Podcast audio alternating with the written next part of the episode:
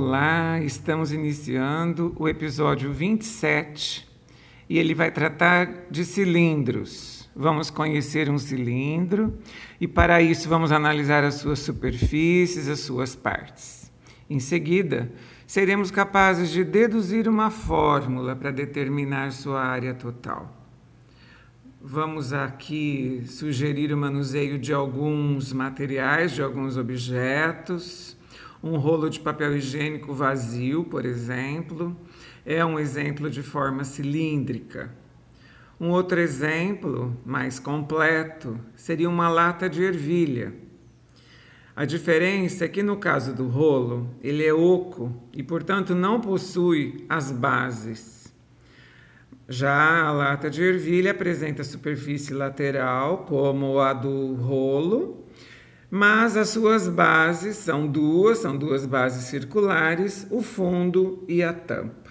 Então eu vou pedir que você manuseie uma lata que você tem em casa, passe os dedos pelas bases, passe o dedo pelo contorno dessas bases e você perceberá que trata-se de dois círculos, um no fundo e outro na tampa. Nós precisamos deduzir uma fórmula ou nem não necessariamente ter uma fórmula, mas saber como calcular a área total de um cilindro. Então nós vamos pensar primeiro nessas bases que são circulares, OK? Então no capítulo anterior, no episódio 26, nós já conhecemos a fórmula para cálculo da área do círculo, que é π vezes r ao quadrado, correto? Então, essa nós já temos aqui garantida. Vamos apenas multiplicar por 2, porque são duas bases circulares, no caso da lata de ervilha, que é um cilindro reto total, né, fechadinho. E como seria essa forma desta superfície lateral que corresponde então a esse rolo? Vazio, esse rolo oco. Vamos imaginar que nós tenhamos a necessidade de cobrir essa superfície lateral, tanto da lata quanto esse próprio rolo de papel higiênico vazio, como se nós fôssemos embrulhar esse rolo ou como se fôssemos colar um rótulo na lata, sem incluir as tampas nós precisaríamos de qual formato de papel? Nós sabemos que será necessário recortar o papel de forma a coincidir as suas extremidades e ao mesmo tempo cobrir essa volta toda, correto? Nós estamos falando de um retângulo. Vamos representar esse retângulo com uma folha de papel sulfite. Faça essa experiência. Pega uma folha de papel sulfite qualquer e procura unir duas das suas extremidades opostas, como se você estivesse envolvendo uma lata, mantendo esse formato arredondado, como o rolo do papel higiênico, correto? Então, essa é uma situação que vai mostrar para você, ao abrir e fechar esta forma cilíndrica, que trata-se de uma superfície retangular, correto? Uma outra maneira da gente demonstrar isso seria você, de posse de um rolo de papel higiênico vazio, fazer um corte reto, correspondendo à sua altura, correto? Você vai abrir esse rolo, planificar essa superfície e passando os dedos você vai perceber que trata-se de um retângulo. Então vamos a esse retângulo, que corresponde a essa área lateral circular, né, arredondada, assim, que rola, não é isso? Ela rola. Se você jogar a lata, ela rola. Então, esse retângulo tem uma altura correspondente à altura do cilindro, tá certo? Então você abre esse retângulo e nós vamos considerar o lado menor desse retângulo, no caso do papel sulfite, o lado menor como sendo a altura desse cilindro e a sua base. Como nós obtivemos a base do retângulo? Abre e feche novamente esse retângulo nessa forma cilíndrica e perceba ao abrir novamente que essa base do retângulo corresponde ao perímetro do círculo onde nós temos as bases circulares, a tampa e o fundo.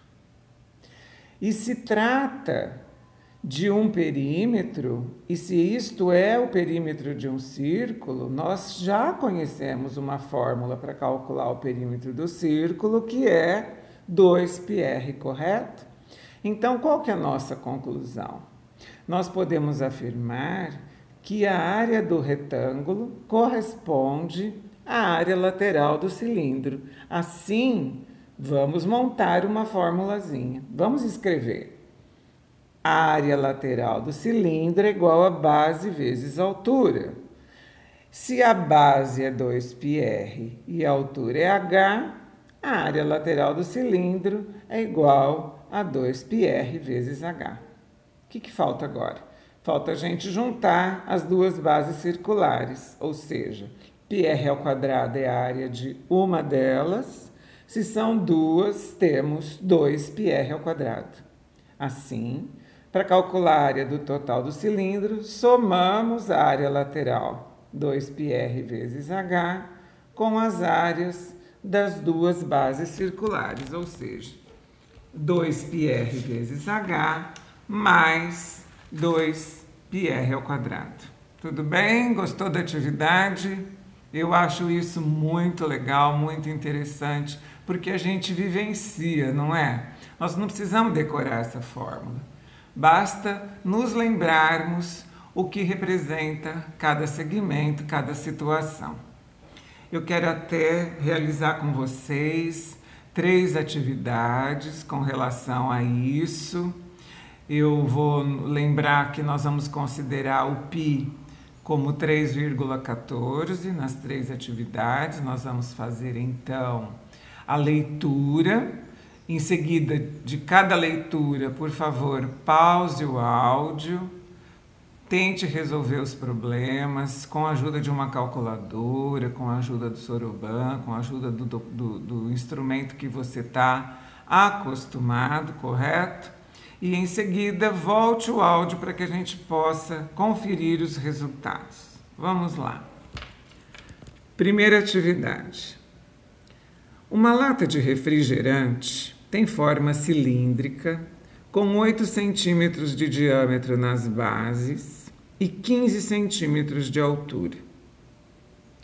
Quantos centímetros quadrados de material são necessários aproximadamente para fabricar essa lata? Então, nós temos aqui um cilindro com 8 centímetros de diâmetro e 15 centímetros de altura. Se o diâmetro é o dobro do raio, o raio é igual a 5. Ah, perdão, é 8, né? Então, 8 dividido por 2, o raio é igual a 4 centímetros, tá certo? E a altura H igual a 15. Na pergunta, quantos centímetros quadrados de material são necessários? É a mesma coisa que perguntar qual seria a área da superfície total dessa lata, ok? Porque centímetros quadrados é uma unidade de medida de área e é a quantidade de material, portanto, necessária para a fabricação, para a montagem dessa lata. Então vamos ao problema. Calcular primeiro a área de uma das bases. Então, πr ao quadrado, sabemos que o raio é 4 então, π vezes 4 ao quadrado, 16 vezes π.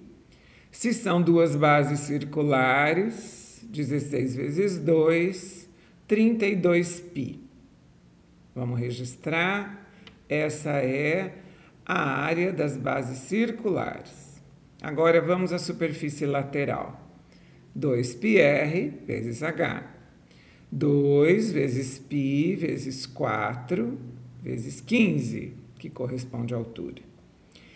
Se 4 vezes 15 é igual a 60, temos 2 vezes π vezes 60, 2 vezes 60, 120, 120 π. Vamos juntar tudo. 32π mais 120π dá 152 vezes π. Então agora vamos multiplicar 152 por 3,14 e vamos encontrar um valor com duas casas decimais de 477,28 centímetros quadrados, que seria então a quantidade de material necessários para fabricar essa lata, ok? Você poderia ter calculado 32 vezes 3,14, 120 vezes 3,14 e depois somar os dois resultados e encontrar da mesma forma os 477,28, tudo bem? Vamos à segunda questão. Um tanque cilíndrico tem 3 metros de profundidade, como se fosse um reservatório de água, né? Sua base superior é aberta e tem 4 metros de diâmetro. Novamente, o diâmetro é o dobro do raio, já podemos deduzir aqui que o raio mede 2. Pergunta: Quantos galões de tinta são necessários para pintar o interior desse tanque? Se, para cada metro quadrado, gasta-se um quarto de galão. Vamos lá. Altura, então, H é igual a 3. O raio mede 2, porque o diâmetro é 4. E se existe uma situação em que a base superior é aberta, nós só temos a base do fundo, então só precisamos de uma base circular, vamos calcular πr ao quadrado, ok? E a forma da superfície lateral, a forma retangular, então 2πr vezes h. Joia? Vamos fazer isso? 2 vezes π, o, a, o raio é 2 vezes 3, que é a altura. Então temos aqui 2 vezes 3, 6, vezes 2π, 12π. Agora, o fundo. π vezes r ao quadrado π vezes 2 ao quadrado. 2 ao quadrado é igual a 4, 4π. Vamos juntar 12π com 4π igual a 16 vezes π, 16 vezes 3,14 igual a 50,24 metros quadrados agora, correto? Então veja, cada um quarto de galão pinta um metro quadrado. Ou seja, para cada metro quadrado gasta-se a quarta parte do galão de tinta. Se nós temos 50 metros quadrados, 50,24 metros quadrados, vamos dividir isto em quartos, correto? Então, temos que dividir 50,24 por 4 Fazemos essa divisão e encontramos 12,56 galões. Então, nós vamos gastar aproximadamente 12 galões e meio de tinta. Podemos considerar que, na necessidade de comprar, vamos comprar 13 galões, correto? Terceira atividade. Num cilindro, a altura é igual ao raio da base. Sabe-se também que a área lateral desse cilindro é 50 vezes π, centímetros quadrados. Calcule a área total do cilindro. Olha, aqui é uma situação bem interessante, porque você já sabe que para calcular a área lateral do cilindro, você precisa da fórmula 2πr vezes h, correto? Então, nós desta fórmula vamos extrair o valor do R para poder calcular a área das bases e juntar para calcular a área total, correto? Porque a informação que se tem é que a área lateral é 50π e pede-se para calcular a área total. Então, nós temos que descobrir quanto vale o R para calcular a área total, correto? Se H é igual a R, essa é uma informação fundamental, porque nós vamos fazer uso dela logo na fórmula. Veja bem, o que o problema nos diz? área lateral é 50π, portanto, vamos escrever 2πr vezes H igual a 50π. Temos aqui nesta equaçãozinha o π dos dois lados. Então, é como se dividíssemos os dois lados da equação por π. Vamos eliminar este π e vamos ficar apenas com 2 vezes r vezes h igual a 50. A informação de que a altura é igual ao raio vai caber aqui, porque no lugar de h nós vamos colocar r, já que são iguais, e ficamos com 2 vezes R vezes R igual a 50. Se R vezes R é R ao quadrado, 2 vezes R ao quadrado é igual a 50. Vamos fazer a operação inversa, passando 2 dividindo 50. R ao quadrado é igual a 50 dividido por 2. Portanto, R ao quadrado é igual a 25. E o inverso de elevar ao quadrado é extrair a raiz quadrada, portanto, R é igual a raiz quadrada de 25, que é 5. Portanto, descobrimos que o raio é igual a 5 centímetros. Vamos calcular a área das bases para poder calcular a área total, joia? Então, vamos lá. Uma base é πr ao quadrado. Como temos duas, duas vezes π vezes r ao quadrado. Duas vezes π vezes 5 ao quadrado. Duas vezes π vezes 25. Duas vezes 25, 50 vezes π. Então, 50 vezes π corresponde às duas bases circulares. Vamos somar com a área lateral, que também é 50π, 50 mais 50, 100. 50π mais 50π, 100 vezes π. Se substituirmos agora o π por 3,14, temos que multiplicar por 100. Multiplicar por 100, o número aumenta 100 vezes, portanto, vamos caminhar duas casas com a vírgula para a direita e encontramos a área total de 314 centímetros quadrados. Eu espero que você tenha compreendido, que você tenha gostado, mas também espero seu comentário, sua dúvida, sua like. Compartilhe com seus amigos. Meu nome é Luísa Maria Marques Poloni Cantarella e hoje é dia 18 de setembro de 2020.